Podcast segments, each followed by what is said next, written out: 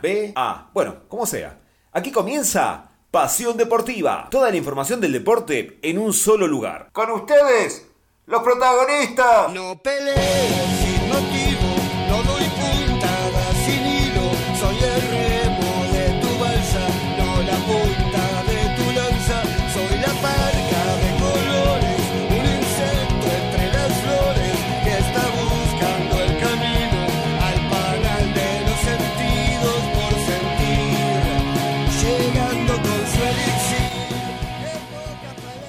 Buenas tardes para todos nuestros oyentes. Siendo las 18 horas 2 minutos, empezamos un nuevo programa de Pasión Deportiva Buenos Aires. Mi nombre es Alejandro Parrilla y como ustedes ya saben voy a estar conduciendo una vez más este programa que como decía recién dimos en llamar Pasión Deportiva Buenos Aires. Bueno, ya estamos eh, vía internet, como ustedes ya saben, en la página de Urbana, www.urbanava.com.ar. Si te tenés que salir ahora justo a hacer un, no sé, un trámite, a comprar algo, no te querés perder nada de lo que va a venir, la nota con Daniel Vega, goleador histórico de Platense, te puedes descargar la aplicación de Urbana Va, te, te conectás desde el celular, pones escuchar online, escuchar en vivo y nos tenés en vivo en tu celular. Y si nos querés ver, estamos ahora desde el canal de YouTube de la radio, que es Urbana Va Radio. Ahí nos podés ver en vivo y también vas a ver eh, seguramente cuando se conecte Dani Vega por Skype eh, al, al ídolo Calamar. Así que no solo lo vas a, poder estar oyendo. Bien, además estamos en el vivo eh, de Pasión Deportiva en nuestro Instagram, en el cual ya lo tengo conectado al colega Rodrigo Rossetti, que nos va a estar trayendo las novedades de los equipos santafesinos. Así que ya estoy haciendo la conexión. Ahí está Rodri. Hola a todos, hola Ale, ¿cómo estás? ¿Cómo- por favor, Rodri, un gusto. Eh, estoy con el mate. me parece muy bien. Aproveche. Este, ¿Cómo estás pasando estos días de cuarentena? Te- Yo te vi que estuviste haciendo un par de notas justamente por vivo de Instagram. Sí, ahí pasándola como se puede, trabajando desde casa y bueno, también haciendo notas, disfrutando como se puede, tratando de sacarle el jugo a esto que, que está complicado, sin fútbol le cuesta muchísimo, así que bueno, le encontramos la vuelta por el lado de los vivos de Instagram, así que bueno, venimos haciendo un par de notas y bueno, la idea es seguir haciéndolo, así que si, si, si mientras se pueda, seguir por ese mismo camino. Me parece perfecto. Bien, eh, esos mates estaban dulces, amargos. Amargo con la, una yerba particular con un poquito de gusto a naranja, así que, que bueno, pero muy bien. No sé si llega a ver ahí, mate entrerriano, así que Bien. Este, la, la, la yerba es de las cuatro letras. Exacto, Bien. Bueno, la, la- la saborizada, justo. exactamente. Bien, eh, contame, vos estás, eh, le vamos a comentar a la gente, eh, vos sos de, de Entre Ríos, estás radicado en Santa Fe y cubrís lo que son las noticias de los equipos santafesinos. Así es, sí, se puede decir que sí. Así que sí, cubro, cubro más a Unión que por ahí a Colón, estoy más identificado con uno de los clubes, pero bueno, trato de tener la información de los dos porque me toca hacer por ahí cuando hay partidos, hago las transmisiones y bueno, generalmente hago el voy a Colón, a Unión, a los dos y a veces eh, comento partidos y a veces me toca hacer vestuario del equipo que juega contra, contra Colón o contra Unión, así que yo generalmente hago vestuarios visitantes para una radio de acá. Y bueno, y después, bueno, como sabés vos, eh, hago un poco de River también, así que, pero acá en Santa Fe me dedico a Unión y a Colón, estoy en un programa partidario Unión, y bueno, esta noche justo eh, también tengo una, tengo una nota con un exjugador que por ahí posiblemente pueda llegar a ser el nuevo técnico del club, así que, bueno, capaz de una vez hacer algo jugoso esta noche. Bien, al- algo de eso tenías para contarme, ¿no? Ya vamos a, a meternos en, la- en las novedades, tanto del Tate como del Sabalero. Bueno, viste que ahora mucha, muchas novedades en lo deportivo no hay porque Acá no se sabe en Argentina cuándo se va a volver a jugar al fútbol, algunos dicen septiembre, otros que capaz que no se juegue. Y bueno, la, realidad acá en Santa Fe es que Colón, por ejemplo, eh, cambió de técnico la última fecha, Eduardo Domínguez hizo, se hizo cargo del equipo después de la salida de la Ballén.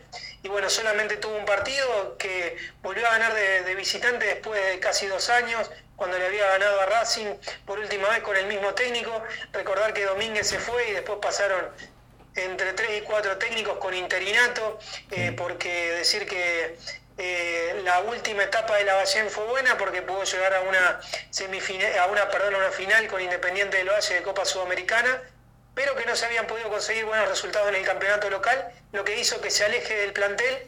eh, y bueno, y vino Eduardo Domínguez a, a de nuevo a salvar a Colón eh, de un posible por ahí descenso que ya no se va a jugar, pero Colón estaba en una situación bastante complicada con respecto a los promedios y peleando por un lugar ahí abajo para ver si descendía al Nacional B. Y bueno, toda esta modificación del torneo hizo que, que se cambie y que Colón se mantenga en primera, así que es una incertidumbre, muchos contratos que se vencen, entre esos Burián, Estigarribia, eh, creo que Chancalay también es otro de los que de los que se puede llegar a ir.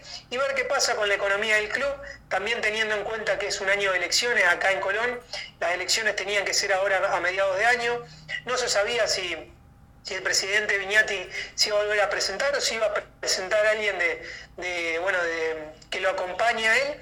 Eh, por ahí todavía no estaba bien definido eso que iba a pasar. Y la, la, vereda opuesta estaba Magdalena, que era quien por ahí le puede llegar a sacar los votos.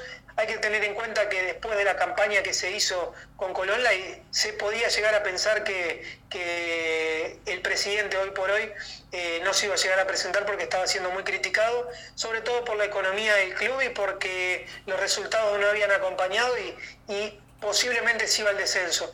Destacar que eh, hoy por hoy el jugador a vender es Alex Vigo, que había surgido un posible interés de River.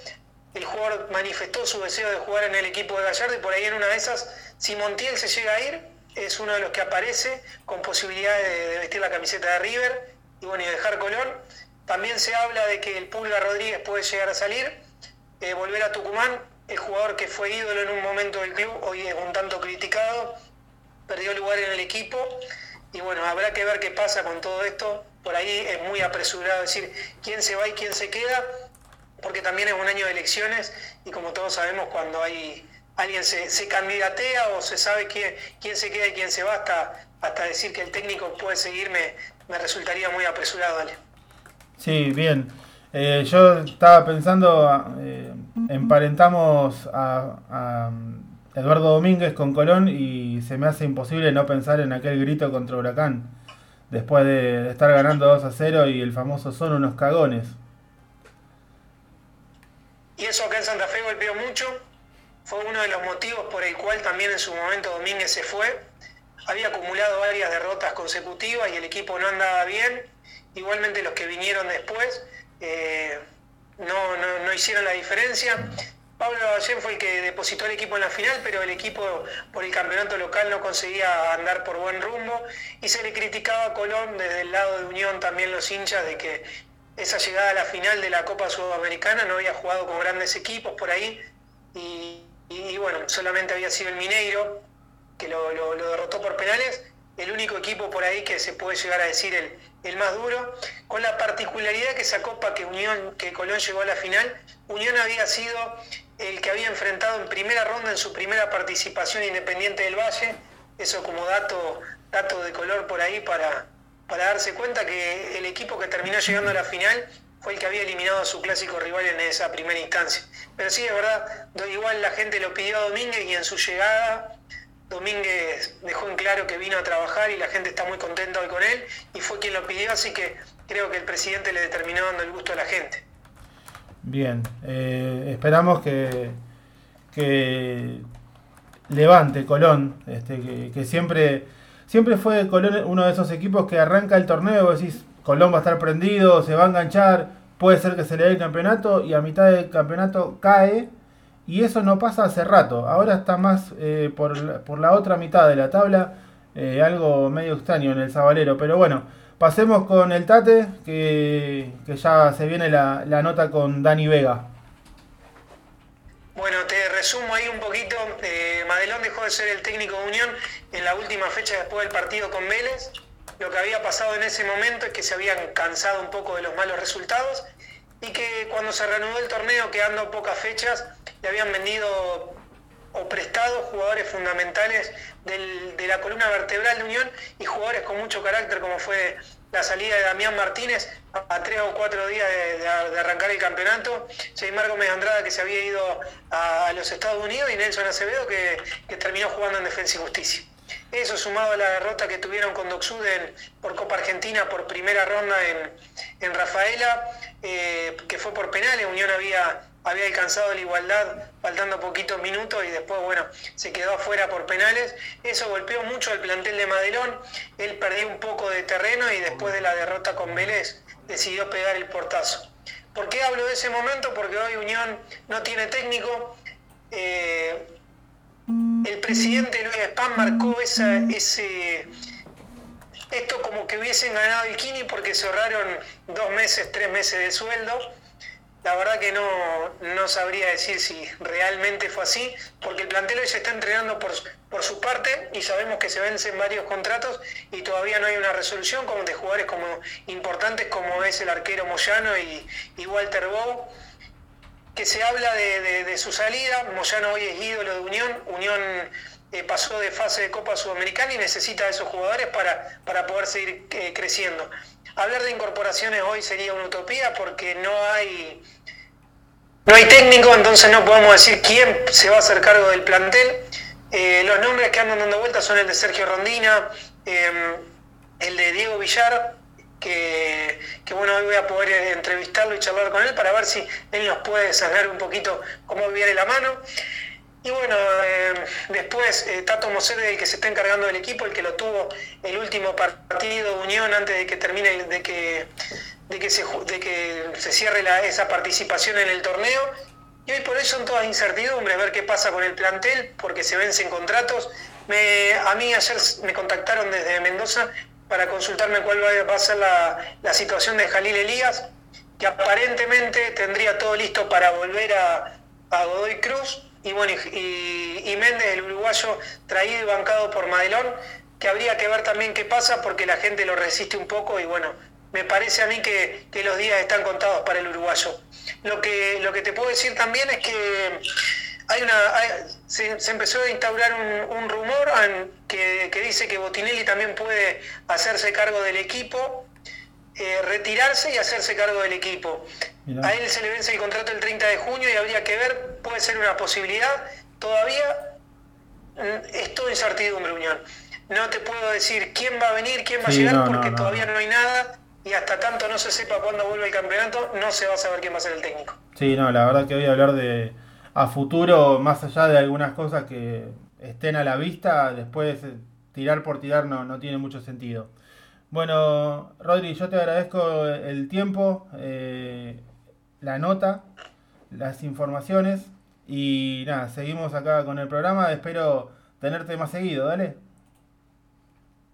Cuando vos quieras, sabés que me llamás y, no hay problema. La verdad que los felicito por lo que están haciendo, sigan creciendo y bueno, sigan por este camino y bueno, siempre que se hace con pasión y con el corazón salen bien las cosas. Así que bueno, déjame saludar a toda la gente que está del otro lado y que escuchen este programa, obviamente.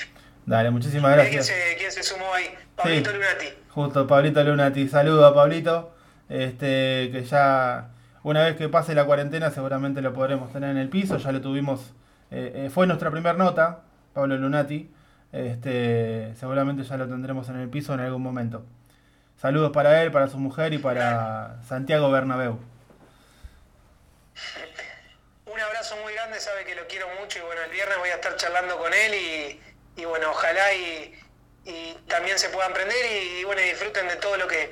Hay que aprovechar esta cuarentena como se puede, haciéndolo porque no hay notas, seamos honestos, por ahí la información no, no, no vuela como, como pasa en otros momentos y hay que aprovechar este medio o los medios, lo, lo que ustedes hacen para despuntar un poquito también el vicio, ¿no? Así que bueno, disfrutalo, disfrutá de lo que estás haciendo, te felicito, estás en el lugar indicado, amigo. Muchísimas gracias, Rodi. Te, saludo, sigo con el programa. Ya estamos con, con Dani Vega, este, conectados vía Skype. Mientras tanto, eh, seguimos haciendo el, el vivo eh, en nuestra cuenta. Bien, eh, decía Daniel Trapito Vega, goleador histórico de Platense, jugador de amplia carrera en el ascenso argentino. Ya lo tenemos conectado en Skype. ¿Cómo estás, Dani? Hola, buenas tardes, ¿cómo andas? ¿Me escuchan? Sí, sí, todo bien. ¿Cómo te está tratando esta cuarentena? Igual que a todos, eh, tratando de cumplir la- las normas, las reglas que nos están pidiendo y esperando que, que se empiece a flexibilizar un poco, pues ya, ya, ya, ya cansa bastante, realmente. Sí, este, de hecho se, se está viendo ya mucho más movimiento en la calle de lo, de lo permitido, ¿no? Bueno, pero imagino que será por eso, por una cuestión económica. Yo hablo de los que nos toca hacer eh, cabeza de familia, tener a chicos encerrados más de 45 días, Sí, tendrían que rever un poco esa, esa situación. No, no la están pensando de la psicología. sí, esa, esa parte eh, es verdad. Eh, y, y la verdad que sos palabra más que apropiada con, con tantos títulos que tenés en, en tu haber, así que eh, imposible no darte la razón. Bien, este... No, es que, es- es que no se pueden enfocar en una sola cosa, interpreto yo, más allá que lo sanitario es fundamental y prioritario. Las, la- digamos, las normas de convivencia ya están establecidas, la distancia, lo- lo- los cuidados, la, la higiene. Eh, pero aunque sea algo para los chicos y la gente grande, tiene que haber un momento de, de caminata por día, algo, algo tiene que estar. Eh, no se puede, porque no es vida tampoco así. Es Claro. imposible sostener una vida de esta manera. Un momento de esparcimiento, decís. Claro, mínimo, porque si no, los problemas psicológicos a la larga, los retrocesos que tienen los chicos estando en su casa, Sí, es muy sí. grande. Ni que hablar a la gente mayor en cuanto a la depresión que, que le genera. Te lo digo por una cuestión de que me pasa a mí, pero lo hablas con cualquier amigo y le pasa lo mismo a cualquier familiar este, de ellos. Este, pero bueno, que esperemos que, que se piense un poco más en lo en esto, más allá que se siga trabajando tan bien como se lo está haciendo de lo sanitario. Per- Perfecto, totalmente de acuerdo con eso. Bien, eh, yo decía en la presentación, eh, goleador histórico de Platense. Eh, te, te siguen recordando eso la gente cuando pasás por, por Saavedra? ¿Es más un cariño general? Extraño Saavedra, no puedo salir de. Bueno, bueno, barrio, me, pero sí, me refiero gracias. a cuando pasabas, ¿no? No, sí, sí, sí, no, pero gracias a Dios el cariño obviamente se sigue haciendo a través de las redes, a través de, de los mensajes de teléfono, de, etcétera, de las maneras que se pueda comunicar hoy en día la, la gente y, y la verdad que sí, que el cariño, y es recíproco, de mi lado también, la verdad que eh, el cariño es mutuo. no tengo ninguna duda. Yo eh, tengo la, la suerte de, de cubrir ahí en el club y, y sé el, el- el cariño que hay de, de- de ambas partes. De hecho, eh, siempre recuerdo, fuiste una de mis primeras notas cuando empezaba con esto. Así que siempre agradecido, Sí. agradecido con vos. Eh, bien, Por favor. eh, hace poco se fue el técnico en Platense, llegó el Chocho Liop. Vos, cuando Sí. te fuiste, ¿veías como un cierto desgaste? ¿Crees que fue cuestión azarosa de que no se dieron los resultados? Eh, eh, lo que pasa que después me estás hablando de esta campaña de Platense. O- Claro. O, o cuando yo me fui. No, a ver, vos, vos estuviste con, con Fernando, estuviste dos años y moneda, Sí. si no me equivoco. Bien, e- en ese tiempo, Claro. ¿notabas como un desgaste como para que pronto se llegue a un cambio de técnico? ¿O crees que no se dieron los resultados Lo por que una pasa cuestión que- azarosa y, y Yo, tengo, tengo una opinión formada, lo que pasa es que no corresponde que la diga porque no fui parte del último proceso.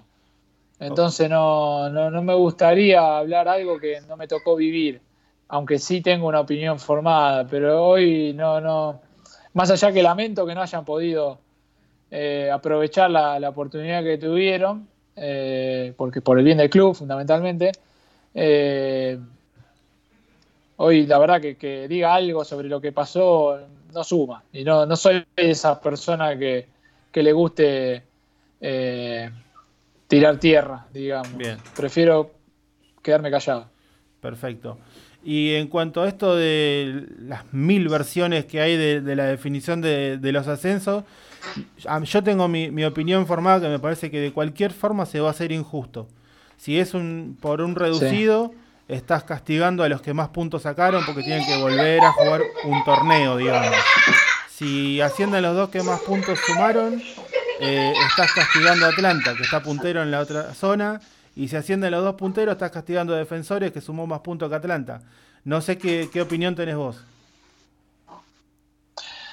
Lo que pasa que eh, la opinión nuestra coincido con vos, o sea, hay puntos grises. Yo creo que lo que debería hacerse es atenerse al reglamento, lo que figura en el reglamento, no lo que convenga o lo que se pueda eh, rearmar sobre la marcha, me parece, porque para algo hay reglamentos. Bien, y entonces vos Eh, pero lo que pasa es que son casos estaba. excepcionales.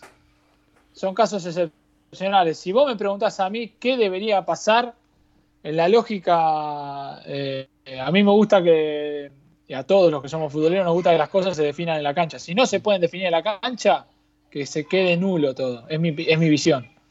También. Sí. Este, Porque no, no puede decir, no, bueno, no, y, y sumó más. No, no terminó el campeonato. La verdad, pero bueno, viste, porque no, es no pasa en, la- en el Nacional B, pasa eh, en Primera B, Primera C, Primera D. Sí, Nadie salió campeón. Mismo en el femenino. Se, se- Los campeonatos se- están todos inconclusos. Sí. Eh, en el femenino se, también se bloquearon los descensos. Se clasificó a Boca a la Libertadores, pero no se lo proclamó campeón todavía. Es algo Y Rarísimo. no estaría, no, no, no, no está bueno, qué sé yo. Sí, Pero Eh. bueno, qué sé yo, igual nosotros no somos los, siempre los jugadores somos los que no tenemos decisión ni voz en este tipo de cosas. Eh, así que nos, ten- nos tendremos que atener a lo que a, a lo que definan lo- los dirigentes en este caso, porque no tampoco importa la opinión de los hinchas, importa solo lo que decían ellos. Claro. Eh, te, te sa- te hago- saco un poco de platense. A lo largo de, de tu Sí. carrera tuviste muchos técnicos. ¿De cuál crees que aprendiste más? Tuve muchos de los que aprendí. Y eh, Aldirico, Blas Junta, eh, son de los que más me marcaron, pero desde diferentes aspectos, pues si vos los analizás, son dos personas totalmente opuestas en, el carácter y en la manera de transmitir el fútbol, pero de las dos maneras me llegaron y me enseñaron un montón. Uno desde lo pasional, otro desde el raciocinio y, la inteligencia táctica, y el otro desde lo que es la motivación y el empuje y el, el no quedarse a ninguna adversidad y salir airoso siempre. Bien. Eh, te podría decir rápido así, se me vienen los dos primeros que se me vienen a la cabeza.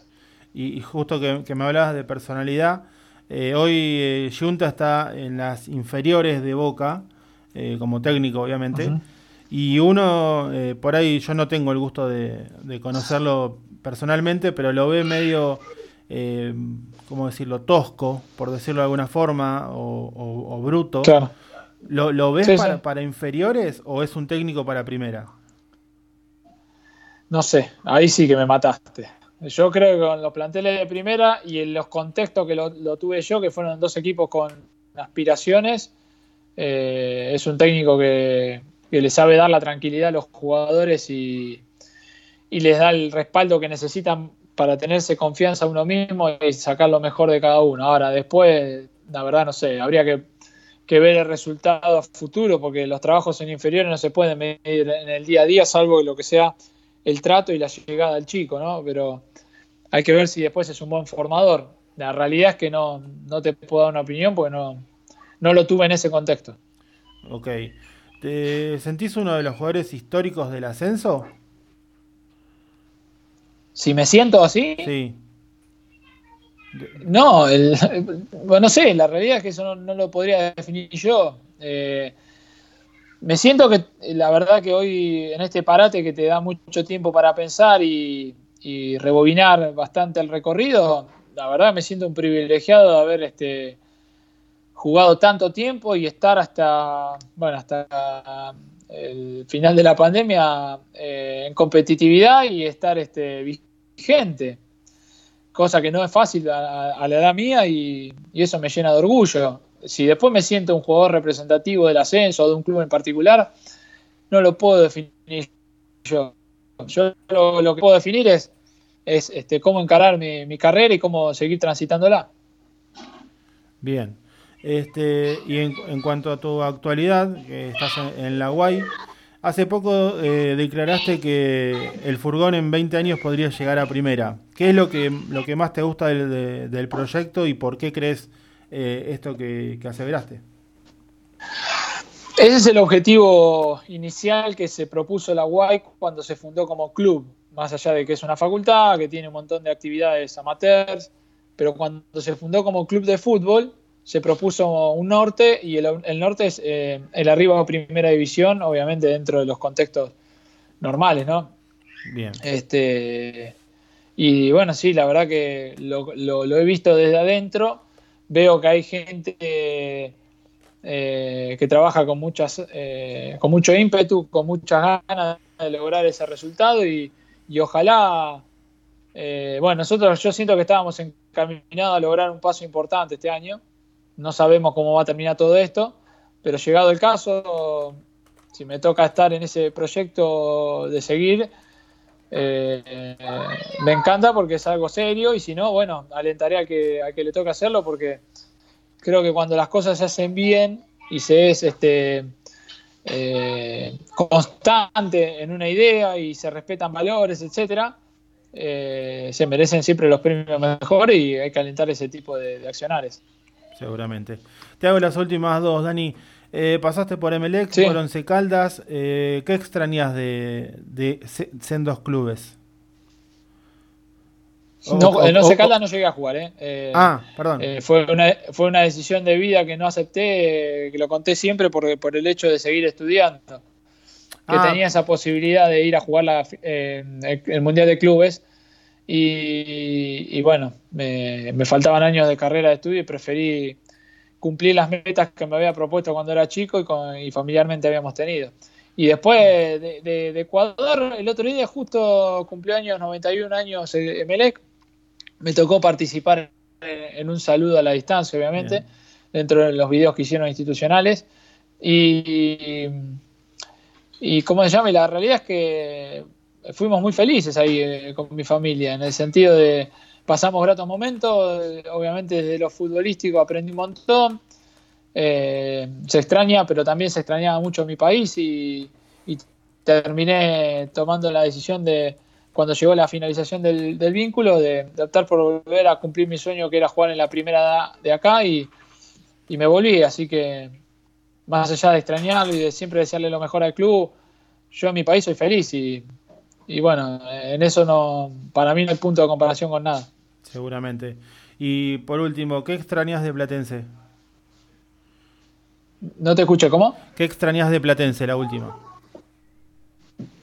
Todo, todo. Pero bueno, hoy me toca estar eh, a un costado. eh, así que acompaño desde el lugar que me toca, pero sí, extrañar se extraña todo. Pero igual disfruto también la Guay Urquiza. No, no, no, no puedo negar eso. Eh, me costó adaptarme, pero donde le, casé el- la mano al club, eh, encontré la- el- digamos un lugar, eh, un contexto como para poder desarrollarme bien, pero es innegable que lo sentimental y, obviamente la relación del contacto más diario con el hincha de Platense, la verdad que lo extraño mucho, pero bueno, hoy te repito, es otro contexto.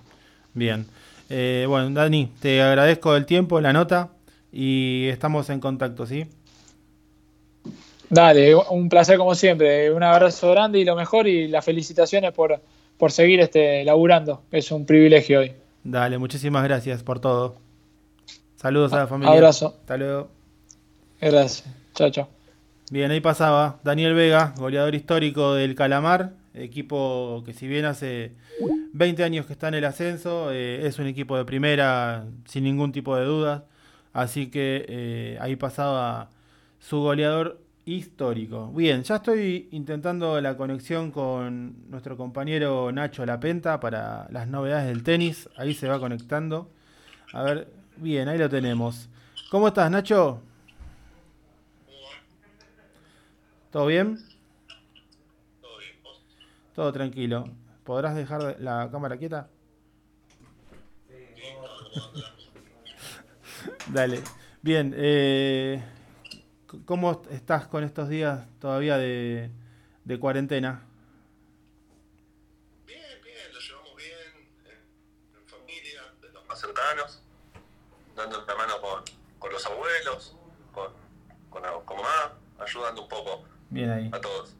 Eh, ¿Y qué novedades tenemos de, del tenis?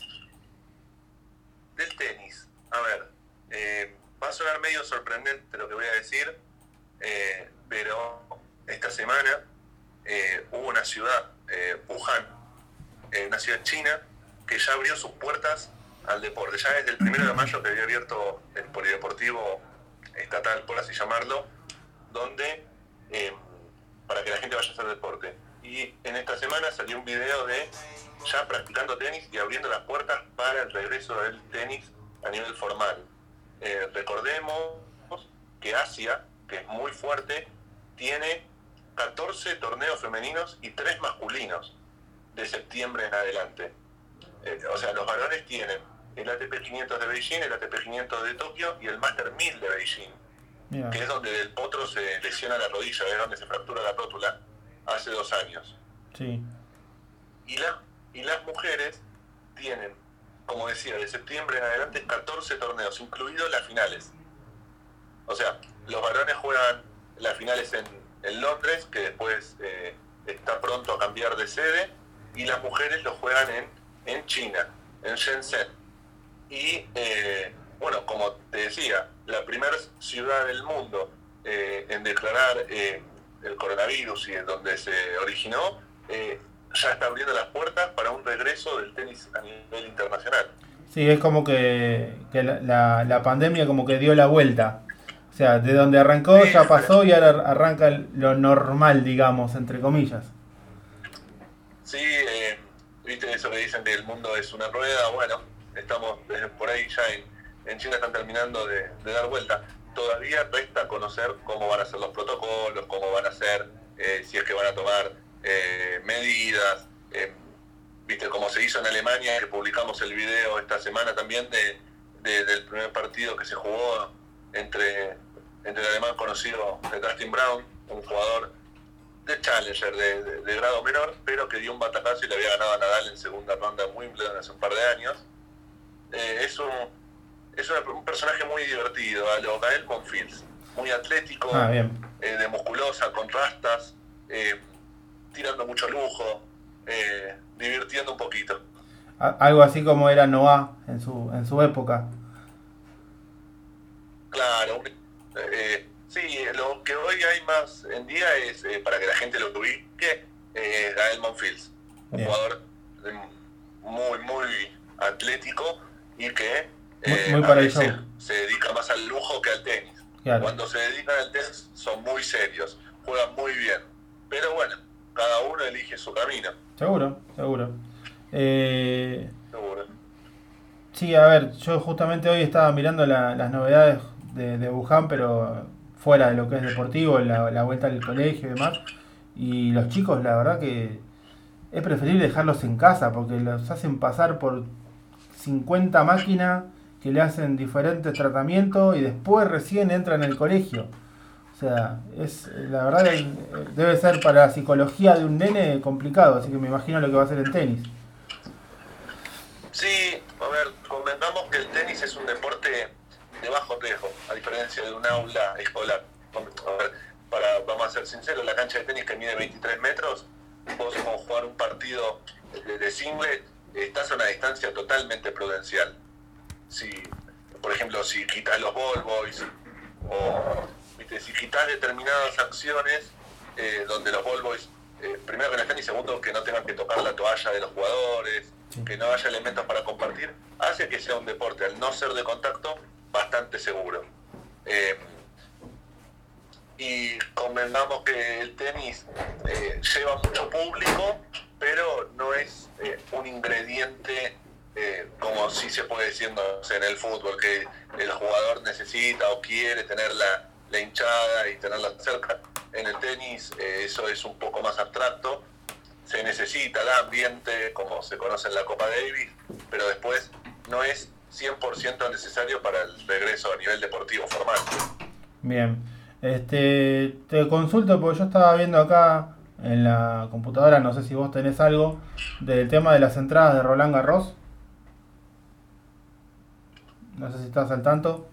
Mira, París, por comentado hace un par de semanas que de forma autónoma había reprogramado su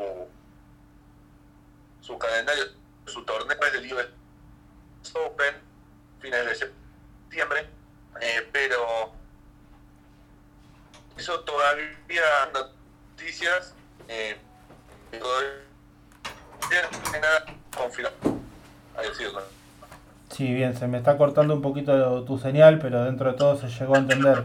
Este, sí, yo lo, lo que tengo es que como que cancelaron las entradas, o sea, eh, ya que está reprogramado, no, no le, no le mantienen las entradas a quienes ya las habían adquirido y va a haber que sacar entradas nuevas.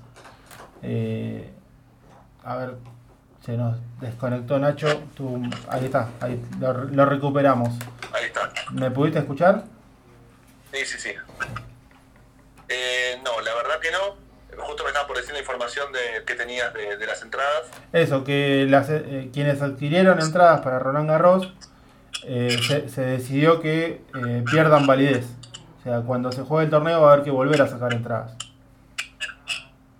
Sí, eso va a generar polémica, va a generar polémica y va a generar eh, acciones, eh, yo supongo que a nivel legal. Por ejemplo, para compararlo y para entenderlo, Wimbledon que se canceló, ya la organización dijo que aquellos que ya tenían entradas adquiridas para, para el torneo de este año iban a tener eh, validez para el año siguiente, iban a tener prioridad para, para la selección de asientos y todo, y que la entrada iba a tener validez. También que son sistemas de compra distintos, hay que ver cuáles son los términos y condiciones de esas entradas, ¿no? Por ejemplo, para entender, si vos compras la entrada para un día de tenis y se juega, aunque sea, generalmente son una hora y media, dos horas de tenis, y después se cancela por lluvia, tu entrada pierde validez. Pero se tiene que jugar un mínimo de ese día para que tu entrada no, pierda dicha. Ok. Sí, yo lo, eh, para ampliar un poquito, este, lo que van a hacer es como devolver el dinero también. No es que pierde el, el, el valor la entrada y, y fuiste, digamos, para, para ser finos. Este, sino que te reembolsan el dinero. Sí, sí, bueno, yo me acuerdo hace, o esto es una experiencia personal, ¿no? El año pasado o el anterior, ya no recuerdo, fui a Lollapalooza, que era de tres días. El tercer día se canceló porque hubo una tormenta y hubo incidencias climáticas y nos reintegraron el dinero, o sea, un tercio, porque ya habíamos visto dos días, eh, de- del valor de la entrada, no es que la perdimos. Obviamente no se recuperó eh, ese día, porque no se reprogramó, pero nos devolvieron el, el proporcional de- del valor de la El entrada. valor de la entrada. Bien, este. Sí, a ver. Es, es analizable. O sea, ya habiendo visto dos días de tres, yo. No sé si te la devuelvo, digamos. Porque no es que viste un día y te faltaron dos. Es al revés. Pero es discutible. No, pero vos tenés, en, en el, yo te hablo el, el caso de la pelusa, tenías la opción de comprar eh, entradas para los tres días o comprar los días por separado. Y Ah. la gente que compró días por separado y justo compró ese día, Bien. eh, lo mismo que el estacionamiento. Y lo mismo pasa con los torneos de tenis, a ver, para que lo entendamos. Vos cuando compras un torneo de tenis, vos podés comprar eh, una sesión, no sé, por ejemplo, martes, sesión tarde, sesión mañana, sesión nocturna, si es que el torneo tiene nocturno.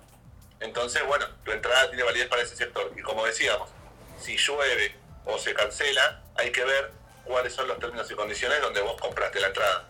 Eh, así que si Roland Garros va a decidir reintegrar el dinero, después, bueno, si te reintegra el dinero, después hay que ver. Supongo que será porque realizarán modificaciones en el valor de la entrada eh, o eh, si van a hacer el torneo con menor capacidad del total, o sea, del 100%, eh, obvio por ahí tienen entradas vendidas de más a esa capacidad nueva con la que van a jugar por una cuestión de el distanciamiento social y todas las medidas de seguridad sanitaria. Bien. Este, sí, vamos a ver cómo, cómo se termina definiendo todo. este, va, va a haber charlas para rato, me parece, cuando, cuando se dé el ok. Sí, y también, y también acostumbrarnos a que seguramente cuando la cuarentena se levante, eh, eh, más allá del país que estemos hablando, va a haber que adoptar eh, ciertos cambios en la rutina. No sé, que tengas que ir cuando vayas a, una, a un local, sea el rubro que sea, que la fila la tengas que hacer afuera y no que puedas entrar libremente y después hacer la fila en la caja. Eh, como, como consumidores hablo. Es que va a haber cosas que van a cambiar en nuestro día a día y vamos a tener que ir acostumbrándonos para poder volver eh, lo más eh, a, a lo habitual o a lo más normal posible. Sí, igual eh, justamente el tenis creo que puede hacerlo. El tema público fútbol ya no lo veo con la distancia social en, la- en, la- en el medio de la 12. Este, me parece que se va a complicar un poquito. Sí, sí, o sea, el fútbol y, y- y la masividad que representa, Claro. eh, la masividad que representa la Argentina, donde no todos los lugares son sentados. Sabemos que en Europa o en otros países del mundo, donde el 100% de las locaciones de un estadio son con asiento, es mucho más controlado. Seguro, seguro, seguro. Eh, que Por ejemplo, sí, Eh, por ejemplo, para contar eh, que en Europa, a nivel champion, la UEFA pide que todas se nos cortó ahí. A ver, Alemania, ahí te recuperamos. la, la Bundesliga en Alemania no tiene ese requerimiento. Entonces, para entenderlo, el Borussia Dortmund, la, la cabecera, la famosa cabecera del Dortmund, que es la tribuna más alta continuada eh, de Europa, eh, cuando juegan Bundesliga eh, no tienen asientos y tienen unos asientos retráctiles para Champions. O sea, para que entendamos lo que es infraestructura a nivel europeo. Sí, no. es una anécdota. Años luz Pero acá. muchos de muchos de los estadios de Alemania principalmente tienen una disposición para la Bundesliga y otra para la UEFA por una cuestión de reglamento. Bien. Sí, justamente ahora que estabas hablando de la Bundesliga, eh, estaba mirando el, el Mönchengladbach. Ya puso 4.500 muñecos en, en el estadio De cartón. para, de cartón para el regreso de, de la Bundesliga el 16 de mayo. Sí, sí, vi la foto de, del entrenamiento con, con una serie de, de cartón, con un fondo de como si fuera un fondo de pantalla, pero en las tribunas. Sí. Bueno, eh, yo ahora le, le pido a nuestro compañero Juan David Pavón que si él nos puede enviar la, solicitud para conectarlo al vivo, le voy a agradecer porque a mí no me está figurando. Este, así que vamos a ver si lo podemos sacar al aire. Eh, ¿Vos tenés algo más, Nacho? No, de tenis,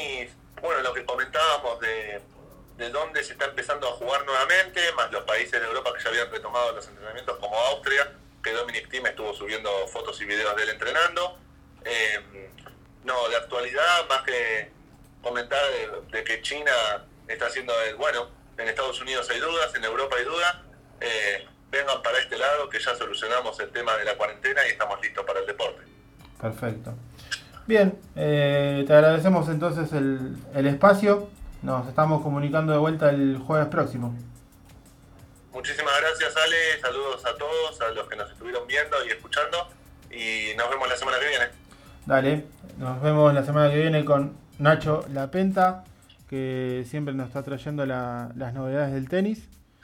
Este, vamos a seguir a ver si ahí me figura. eh, ah, ahí está, Juan David Pavón. Lo vamos a estar conectando. Que nos va a estar trayendo las novedades, como siempre, o datos de jugadores argentinos en Colombia. Mientras tanto, mientras que se conecta eh, Juan David, les comento que el 10 de River, Juan Fernando Quintero, eh, en un vivo de Instagram, le, le dijo a, a su ex compañero en el Porto, eh, Iker Casilla, que va a volver 10 puntos cuando, cuando vuelva el fútbol, que si bien el, el parate lo, lo perjudicó, que está listo para, para volver 10 puntos cuando regrese el fútbol acá en la Argentina. Siguiendo con, River de alguna forma, el presidente de Belgrano de Córdoba, que Jorge Franceschi, que se había referido en malos términos a la dirigencia de River, por el tema del pase de, Matías Suárez, por una deuda que, existe. eh, ahora cambió de opinión, dijo que fue un momento de calentura y que sus expresiones no corresponden con lo que él piensa de la dirigencia de River. Este, ¿Qué más tenemos a ver de fútbol? Mientras que ya estoy comunicándome con nuestro compañero Juan David Pavón. Eh, ah, la, la fecha de, de Bundesliga. Ya estoy con vos, Juancito. Dame un segundo. Este, la Bundesliga va a volver el sábado 16 de mayo. Y, va a volver con un clásico. Así que va a estar muy bueno para ver. Si bien vamos a estar todos prendidos por esta abstinencia de fútbol que tenemos. Nada mejor que un clásico. Así que el sábado 16 de mayo a las 10 y media de la mañana tenemos Borussia Dortmund Schalke 04. A la misma hora Leipzig que juega el uruguayo Marcelo Sarachi, ex River, va a recibir a Friburgo. A la misma hora 10 y media Ho- Hoffenheim con el Hertha Berlín. Perdón.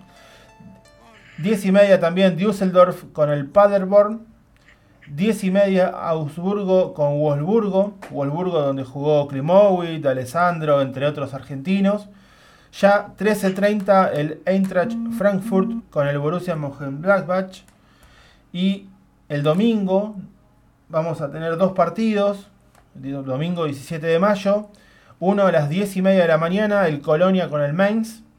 Y a las 13 horas el Unión Berlín con el Bayern Múnich. Y nos queda cerrando la fecha de la Bundesliga el lunes 18 de mayo, 15.30 de la tarde, Werder Bremen, Bayer Leverkusen, con la presencia de los argentinos Lucas Alario y, eh, y Palacios, Ezequiel Palacios, los dos ex River y el delantero también ex Colón de Santa Fe. Bien, Juan David Pavón con la- los datos que trae siempre de los jugadores argentinos en Colombia. ¿Cómo estás, amigo? Hola Ale, bueno, muy bien, otra semana más eh, acá con los oyentes de Pasión Deportiva. Antes de que recordemos a los mejores argentinos de todos los tiempos en Colombia, eh, le quiero comentar a la gente que los clubes del fútbol colombiano le presentaron al Ministerio de Salud un protocolo con el fin de que si el ministerio lo aprueba, el fútbol en Colombia vuelva lo antes posible. La Bien. idea sería a puerta cerrada, ya que con público todo indica y lo más probable sería para 2021, pero de volver el fútbol este año es a puerta cerrada. Eh, a partir del el lunes 11 de mayo el Ministerio de Salud va a comenzar a analizar el protocolo y se va a tomar su tiempo o porque pues no es de un día para otro. El escenario más optimista para que regrese el fútbol en Colombia sería julio, el, eh, como decir, el escenario mínimo, lo mínimo que vuelva en julio. Y, y el, y el- escenario que tardaría más sería septiembre. Esa es la meta que tienen los clubes para volver. Vamos a ver la aprobación del Ministerio de Salud protocolo, ¿vale? Sí, bien, ahora que dijiste protocolo me hiciste acordar, me estaba olvidando. Conmebol sumó a dos infectólogos especialistas, uno de Brasil y uno de Colombia, justamente, para eh, presentar un protocolo a las diferentes eh, federaciones, como la, CSF, la AFA, la AUF y demás, para poder eh, ag- agilizar el regreso del fútbol y así no tener que dar de baja tanto la Libertadores como la Copa Sudamericana. Veremos en cuánto tiempo tienen este, este protocolo. Lo tenemos, hay que tener en cuenta que lo tienen que armar, lo tienen que presentar a las diferentes federaciones, lo tienen que tratar las diferentes federaciones y después reunirse en Conmebol para dar el ok o no. O sea que va a llevar un tiempito también. Sí, hay que ver, ya, ya estamos en mayo, muy cerca de mitad de año, hay que ver si los tiempos van a dar, hay que ver si los tiempos van a dar para que el fútbol pueda volver lo antes posible, así sea a puerta cerrada. Ya en Colombia, la ciudad de Cali manifestó su interés de ser sede de que del fútbol, por lo que falta del 2020, el alcalde de esta ciudad, Jorge Iván Ospina, dijo, Cali está preparada, eh, Cali puede ser sede, eh, estamos dispuestos. Pero bueno, vamos con el primer paso, que el Ministerio de Salud eh, estudie el protocolo y dé su aprobación para ver si el campeonato en Colombia vuelve lo antes posible. Sí, vamos eh, a esperar eso. Bien, yo eh, nada, saludo a nuestra compañera, que todavía no la pudimos tener por cuestiones eh, familiares, a Andy Gómez. Eh, pero bueno, ya va a estar en el programa. Eh, y vamos con lo que tenés de que trajiste para el programa de hoy, que nos quedan 7 minutitos. Bueno, vale, vamos a recordar los mejores jugadores y técnicos argentinos de todos los tiempos en Colombia. Hoy eh, es el turno de recordar a Carlos Isquia. Carlos Isquia, ayudante de campo de Carlos Bianchi en Vélez, ayudante de campo de Bianchi en Boca, técnico de Vélez, técnico de Boca, de gimnasia. Hoy, hoy Isquia está en Delfín de Ecuador.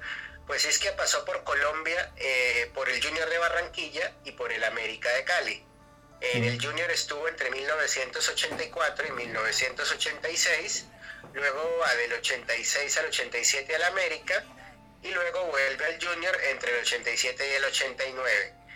¿Qué hay para recordar de Isque en el fútbol colombiano? Era de esos volantes mixtos de mucha clase, de ida y vuelta, eh, gran recuperación de la pelota, gran conducción. Era, era de esos jugadores completos que siempre en el junior eh, va a ser recordado por, por todos los puntos que le dio, por toda la colaboración y la asociación que tuvo con sus compañeros. No fue campeón con Junior, pero sí en el América. Cuando va en el 1986 al América de Cali, ahí fue campeón y fue clave en el 3 a 1 que el América le gana al Deportivo Cali y le da el título a la mechita, como se le conoce a- al equipo escarlata, al equipo rojo de la ciudad de Cali en Colombia. Tiene varios apodos, por lo visto, porque todos los jueves lo llamamos de una manera diferente.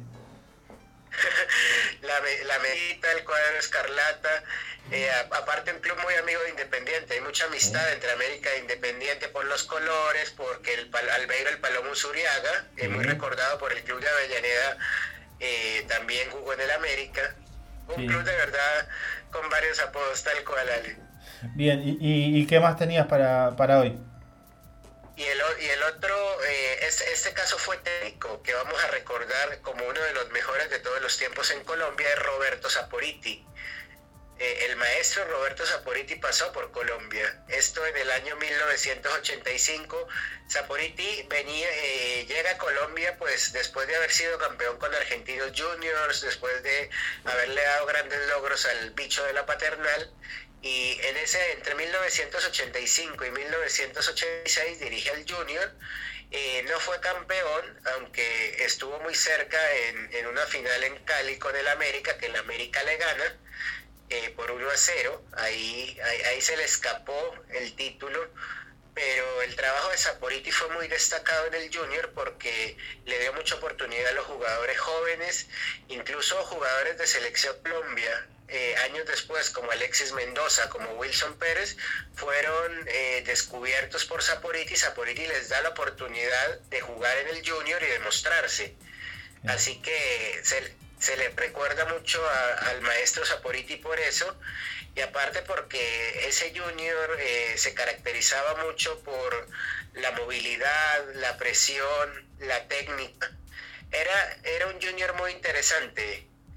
Eh, aunque a, a un- a uno de los, locu- de los relatores eh, más famosos de Colombia en aquel momento, Edgar Perea, no le gustaba mucho y eso decía, eso decía Saporiti que tenía diferencias conceptuales en fútbol con Edgar Perea. Ya Edgar Perea falleció hace cuatro años, pero fue uno de los mejores relatores de Colombia y Saporiti y Edgar Perea eh, no, no se entendían en el tema de conceptos futbolísticos. Perea decía que Saporiti era eh, eh, que quería mostrar más de lo que era, que el junior no funcionaba bien, pero era un junior que daba oportunidades a los jóvenes y buscaba hacer un proceso más a largo plazo, pero nunca hubo un acuerdo, pero pasaron los años y dijo Saporiti, me tomaría feliz una cerveza con Edgar Perea para hablar de fútbol y de muchas cosas más. Nunca fue mi enemigo, solo eran diferencias conceptuales de fútbol, pero nada más que eso. No tengo Así que, ninguna duda. de Gran anécdota, gran anécdota del, ma- del maestro Roberto Saporiti cuando pasó por la Puerta de Oro de Colombia, como se le conoce en la ciudad de Barranquilla, dirigiendo al Junior. No olvidemos que Saporiti hasta hace poco dirigió a Guayurquiza en el ascenso. Sí, sí, sí, yo eh, tuve el, el- el honor de poder entrevistarlo, eh, si no me equivoco, fue el año pasado. y obviamente conocerlo ahí y te podés quedar horas hablando de fútbol con él porque la verdad que da gusto, aprendés, eh, la verdad, por eso te decía, no tengo dudas que no tendría problemas él en sentarse a tomar un café con, con Perea, porque lo, dice su, su grandeza co- como persona, ¿no? Este, bueno, ahí justo se nos estaba medio cortando el, vivo con, con Juan. Vamos a ver si lo podemos recuperar en estos minutitos que nos quedan. Eh, si no, vamos a, tener que ir cerrando. Igualmente, repito, nos quedan dos minutitos, no, mucho más. Este, sí, bueno, ahí tuvo que, que salir Juan. Bien, vamos a ir cerrando, pero no se vayan de, de Urbana Va, que hoy arranca en minutitos, ahora a las 7 de la tarde, el after de la previa con Celeste Muriega. Este, va a estar entrevistando a Moria Kazán, así que no se vayan de Urbana Va. Nosotros eh, nos estamos viendo el próximo jueves a las 6 de la tarde. eh, como digo siempre por Urbana Va, por el canal de YouTube de Urbana Va, en el vivo de Instagram de nuestro programa.